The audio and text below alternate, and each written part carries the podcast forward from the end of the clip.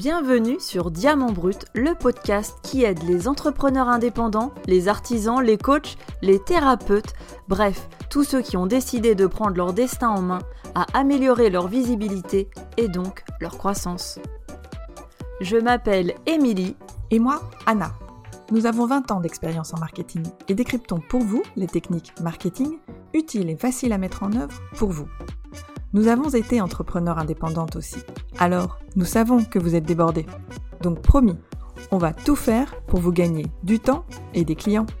Nous sommes ravis de vous retrouver pour ce douzième épisode de Diamant Brut. C'est fou Anna, non? 12 quand même ah, Mais c'est ouf, t'as raison Bon, moi je suis ravie de m'être lancée dans cette aventure et j'espère que vous, chers auditeurs, vous trouvez notre contenu pertinent. N'hésitez pas à nous le dire. Oui, exactement. Alors cette fois, nous allons vous parler de votre plan de communication. Qu'allez-vous dire à vos prospects? Quand? Comment? Tout s'écrit et tout devient plus clair. Et pour la mise en pratique, on vous a préparé des documents supports qui devraient devenir vos amis du quotidien, mais on vous expliquera tout ça en fin d'épisode. C'est peut-être un petit peu fort, amis, mais bon, ça devrait être Tout d'abord, nous partons du principe que vous avez un pitch. En tout cas, si vous nous suivez depuis le début de Diamant Brut, ce n'est pas faute de vous le rabâcher. Et sinon, nous vous renvoyons au tout premier épisode de notre podcast où nous vous aidons à rédiger votre pourquoi, qui est fondamental pour la suite. Pas de pitch, pas de plan de com. Haha. Alors, déjà, pour commencer, pourquoi est-ce important d'avoir un plan de communication? Parce que comme dans tous les domaines, improviser, cela peut fonctionner un temps, mais cela peut aussi générer du stress inutile. Être entrepreneur solo, on le sait, c'est déjà avoir pas mal de choses à gérer. Alors si vous pouvez vous dire que votre communication est calée, croyez-nous, cela vous fera un souci en moins sur lequel cogiter. En plus, cela permettra de communiquer de manière cohérente tout en laissant une place pour de la spontanéité et de la flexibilité. Avoir un plan de communication sur lequel s'appuyer, c'est crucial. Et bonne nouvelle, il existe plein d'outils pour programmer votre communication en avance et vous pourrez donc décider d'y consacrer une à deux heures par semaine, ou encore une journée entière une fois par mois, et ne plus y toucher pendant les 30 jours suivants. Vous êtes séduit par l'idée? Alors voyons comment bâtir un plan de communication. Anna, je te laisse lancer les hostilités. Oui, je me lance. déjà, déjà, pour construire un plan de communication, vous allez devoir définir vos objectifs et décider des résultats concrets attendus. Les objectifs d'un plan de communication peuvent être rangés en trois grandes catégories. Objectifs de notoriété, objectif d'image et objectif de chiffre d'affaires. Si vous avez plusieurs objectifs, vous aurez plusieurs parties dans votre plan de communication.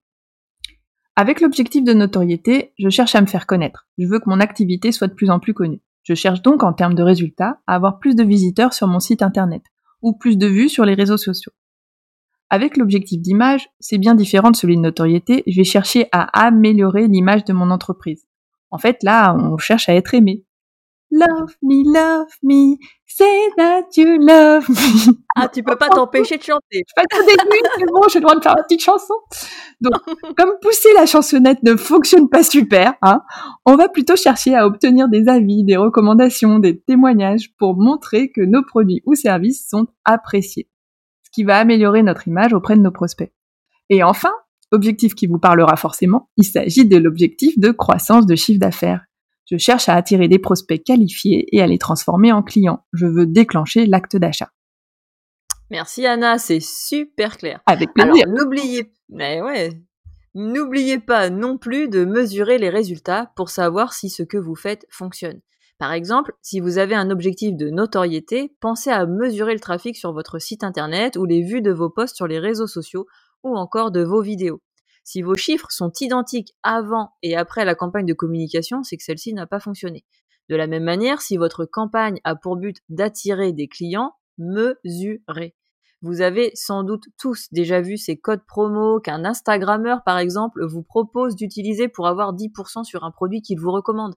Eh bien, c'est peut-être déjà parce qu'il touche une commission sur la vente, mais cela permet aussi et surtout à la marque de savoir si sa stratégie avec cet, cet influenceur fonctionne.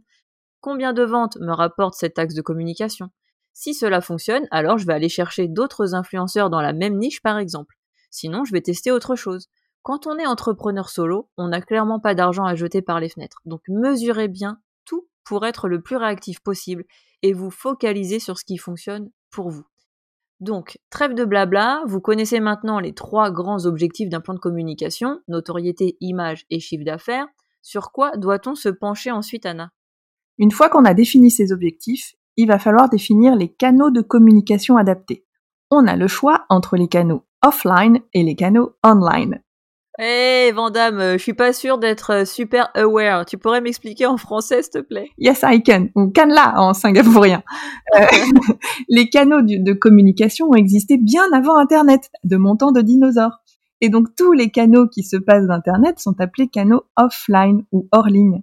Je peux par exemple communiquer avec de l'affichage dans la presse papier, sur mes tickets de caisse, sur le tote bag que je donne à mes clients, sur des cartes de visite, avec une campagne de publicité sur le lieu de vente, ce qu'on appelle PLV, publicité sur le lieu de vente, ou encore avec un spot radio. Émilie, tu te fais plaisir avec les canaux de communication online? Allez, carrément. Vous avez le choix entre site web, newsletter, pages et groupes sur les réseaux sociaux, Facebook, LinkedIn, Instagram et j'en passe, la presse en ligne, votre propre blog, les bannières de publicité sur les autres sites et même la publicité payante de Facebook, Instagram ou encore Google AdWords.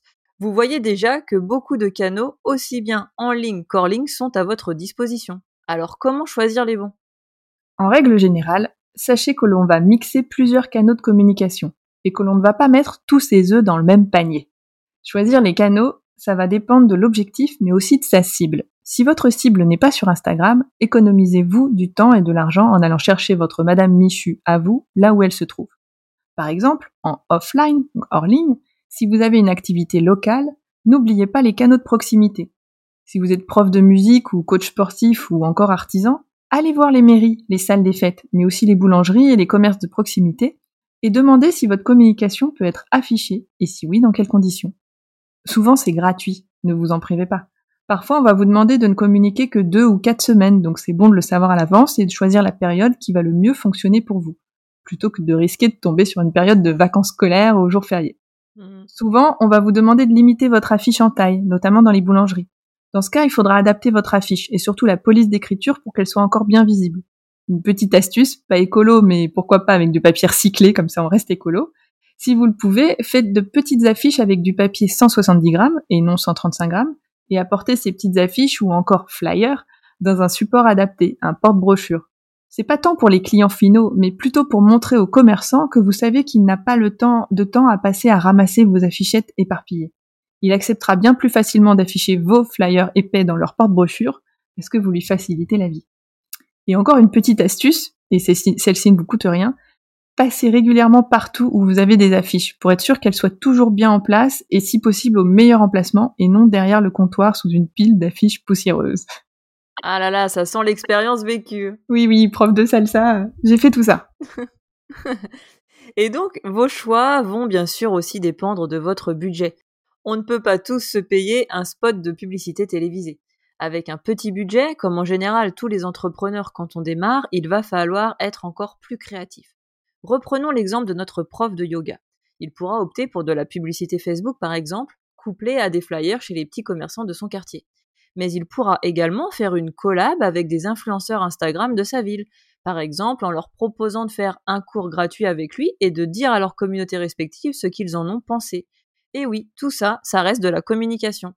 Et oui, et veillez bien à ne pas vous lancer dans plusieurs objectifs de communication en même temps pour bien voir les résultats on mixe les canaux de communication pour un même objectif, mais on essaie de ne pas avoir deux objectifs en même temps. Par exemple, lorsque je travaillais au Vietnam au développement commercial d'une gamme de sacs et accessoires en tissu brodé main, nous avons eu plusieurs phases.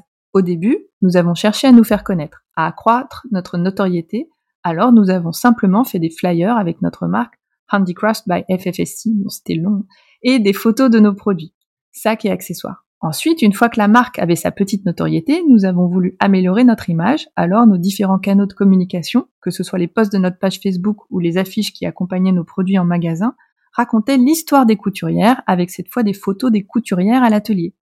Et enfin, lorsque nous avions un objectif de chiffre d'affaires, notre message était une proposition de rendez-vous à la prochaine vente, événement avec des photos, des produits et des couturières, mais surtout en gros la date et les heures de nos portes ouvertes. Un autre exemple avec Émilie pour l'agence 477 en ce moment, nous sommes clairement dans un objectif de notoriété, car nous sommes au début de notre aventure. On a misé sur le podcast, le blog et les réseaux sociaux. Nous ne nous sommes pas encore lancés dans la publicité payante, par exemple. On a choisi de bien poser les bases et de bien appréhender nos personas, nos clients idéaux, pour savoir où aller les chercher par la suite. Oui, bien communiquer, cela prend du temps. Et il vaut mieux prendre le temps de bien faire que de vouloir tout faire en même temps. Même euh, si c'est moi qui dis ça et c'est pas l'envie qui manque parfois. Pour l'écrire, tu m'écris ça. Hein. ouais, ouais c'est ça. Là, tu, l'as en version enregistrée, Anna. Tu pourras t'en resserrer contre moi. Ouais. Mais revenons à nos moutons. Vous avez défini votre objectif principal et en fonction de votre persona, vos canaux de communication. Maintenant, posez-vous la question du contexte dans lequel vous communiquez. Êtes-vous en phase de lancement? Êtes-vous déjà sur un rythme de croisière, mais aimeriez-vous passer à la marche supérieure en ayant davantage de clients? Êtes-vous en train de faire un plan de communication de crise pour rattraper une grosse bourde?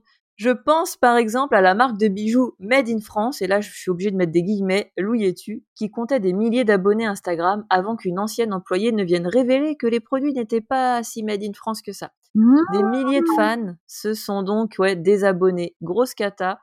Campagne de lynchage de la marque sur Instagram. Et donc, vous savez ce que l'on vous, vous conseille, Anna et moi, c'est vraiment d'être transparent avec les clients et de ne pas mentir. Mais si jamais cela vous arrivait, prenez une nuit pour réfléchir et faites un plan de com de crise bien structuré. Je crois qu'une des erreurs de la, de la fondatrice a été d'ignorer et de ne pas répondre pendant mmh. euh, genre une semaine et du coup, euh, bah voilà, ça s'est retourné contre elle. Mais comme on sait que vous êtes de bons élèves, il y a plus de chances que vous soyez plutôt dans dans un environnement tranquille et serein, en tout cas on vous le souhaite, et vous voulez obtenir plus de clients pour votre société ou vous faire connaître. Vous avez le temps devant vous pour construire votre plan sereinement. En tout cas, la règle en communication, qui est bien plus facile à dire qu'à appliquer, c'est de s'obliger à faire simple et à n'avoir qu'un seul message. Ce message dépend de votre objectif, de votre cible, du canal de communication choisi et de votre contexte. Il doit être simple et compréhensible de tous. Ensuite, vous allez devoir préparer les visuels et les textes que vous publierez ou posterez sur les différents canaux. Nous n'allons pas nous perdre en détail ici, mais nous avons vu dans l'épisode 6 sur les réseaux sociaux que chacun de ces médias a son propre style et que pour que cela fonctionne vraiment, il vous faudra vous plier au code de la plateforme. Et il y a également des formats à respecter pour les dimensions des images ou encore le nombre de caractères. Pour vous aider à vous y retrouver, nous vous avons préparé un joli document Excel dans lequel vous allez pouvoir entrer votre objectif, les canaux choisis et préparez vos contenus avec des dates. On vous met le lien de téléchargement dans les notes de l'épisode. Oui, une fois ce tableau rempli, soit vous allez poster à la main chaque jour ce qui était prévu, soit vous programmez en avance. Oui, oui, oui, c'est possible. Il est possible de le faire notamment pour tout ce qui est online, en ligne. Grâce à Hootsuite ou Buffer, vous programmez vos posts Facebook, LinkedIn Instagram dans une certaine mesure, puisque Instagram, comme son nom l'indique, c'est plutôt de l'instantané. Euh, mais euh, vous pouvez quand même publier, programmer des posts avec une seule, une seule photo. Et grâce à Canva, vous préparez des visuels percutants et aux bonnes dimensions pour les différents canaux de communication, même le offline, le hors-ligne quoi. Allez, on vous met tous ces outils chouchous dans les notes de cet épisode. Donc, vous connaissez maintenant l'intérêt du plan de com, les étapes pour le bâtir, les différents canaux qui s'offrent à vous et comment choisir les bons. Mais si on manque d'inspiration pour son contenu, comment on peut faire, Anna? Alors, première technique, et on en a parlé souvent dans ce podcast, on se met à la place du client et on se demande ce que notre client cible aimerait savoir, quelle information il aimerait trouver sur notre site ou sur les pages de nos réseaux sociaux. Ce que l'on pourrait proposer pour l'aider. C'est exactement ce que nous avons fait en créant ce fichier Excel pour vous aider à créer votre plan de communication. Il faut aussi se mettre à la place du client pour décider de la façon dont on va lui parler. Tutoiement ou vouvoiement, mais aussi avec une attitude de coach ou une attitude de confident, par exemple. Tout dépend de votre message et de votre cible. Vous, en tant que freelance, en tant que créateur d'objets de couture, en tant que coach, vous avez forcément des informations à apporter à vos prospects. Choisissez un sujet et communiquez dessus à travers différents canaux. L'important est de garder une cohérence et une clarté dans l'expression. Oui, ou encore, n'hésitez pas à faire preuve de flexibilité et à coller à l'actualité en rebondissant sur un événement qui a un lien avec votre activité. De la même façon, profitez des dates clés, les fameux marronniers qui sont la fête des mères, la fête des pères, la rentrée des classes, Noël ou que sais-je, les cerisiers en fleurs du moment que vous trouvez un lien avec votre activité.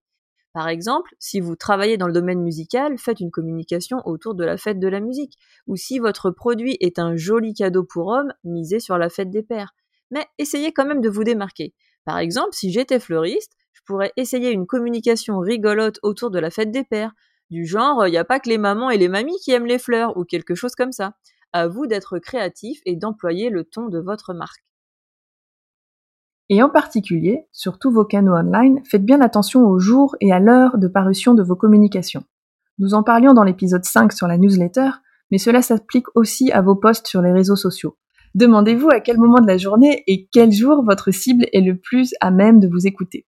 Si vous ciblez les mamans au 4-5e, paradoxalement, le mercredi peut être une bonne journée. Parce que même si elles sont par Mons et par Vaux à faire les trajets poney, danse et foot, à un moment, elles vont s'octroyer une pause, ne serait-ce qu'en attendant la fin du match interminable sous la pluie.